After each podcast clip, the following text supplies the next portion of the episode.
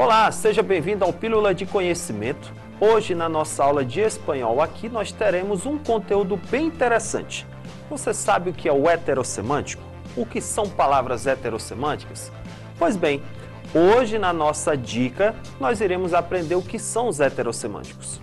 Imagine você estar no meio de uma rua e ouvir a seguinte frase: Havia um homem pelado com su saque la mano, dando a mano para pegar uma boceta.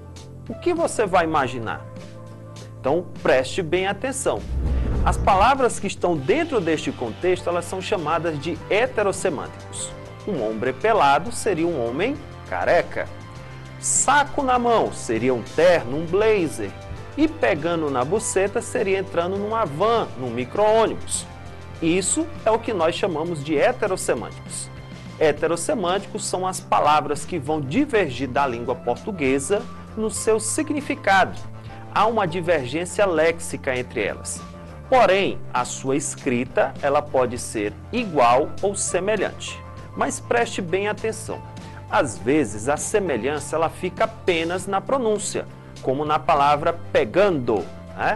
Pegar para nós em espanhol tem um significado de você dar a mão como um gesto ou apenas colar alguma coisa. Então, os heterossemânticos são usados para esse esquema.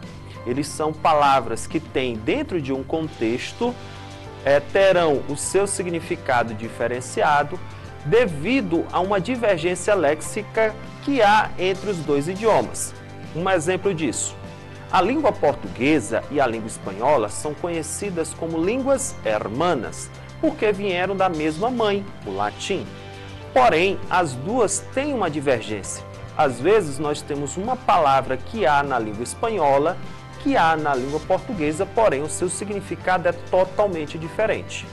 Por exemplo, a palavra oficina. A palavra oficina em espanhol significa escritório, porque vem da palavra ofício.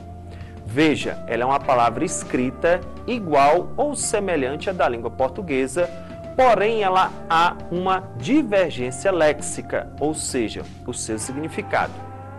E aí, professor, como é que a gente faz então para identificar o significado dessas palavras que nós chamamos e nós conhecemos como heterossemânticos? É muito simples. A dica para essa aula é sempre você pegar o contexto o contexto geral, a ideia de inferir o tema, é que te traz essa certeza do significado da palavra. Olha só. El taller mecânico arregla coches, arregla motos.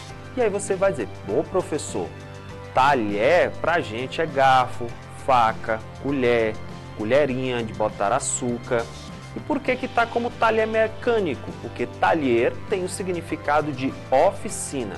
Perceba que dentro de um contexto, quando você coloca coche, que significa carro, e moto, percebemos aí que nós temos um heterossemântico. A palavra talher terá uma escrita muito próxima ou semelhante à língua portuguesa pela sua pronúncia, mas o seu significado será diferente.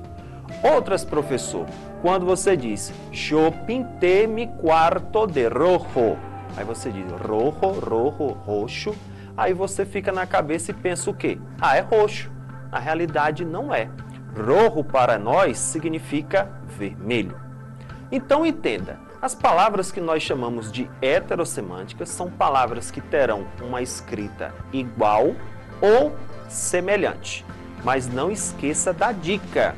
A semelhança ela pode estar tanto na escrita como na pronúncia, o que fica bem mais claro na hora de você interpretar. E como é que nós iremos saber o seu significado se nós não lembrarmos aí, professor, do significado da palavra de imediato? É só colocar ela dentro do contexto e esse contexto te abrirá portas aí para que você tenha um bom entendimento. A pílula do conhecimento é uma dessas dicas que nós iremos fazer até o decorrer do nosso curso Enem. O que eu desejo para vocês são bons estudos e até a próxima aula de Pílula do Conhecimento. Um abração!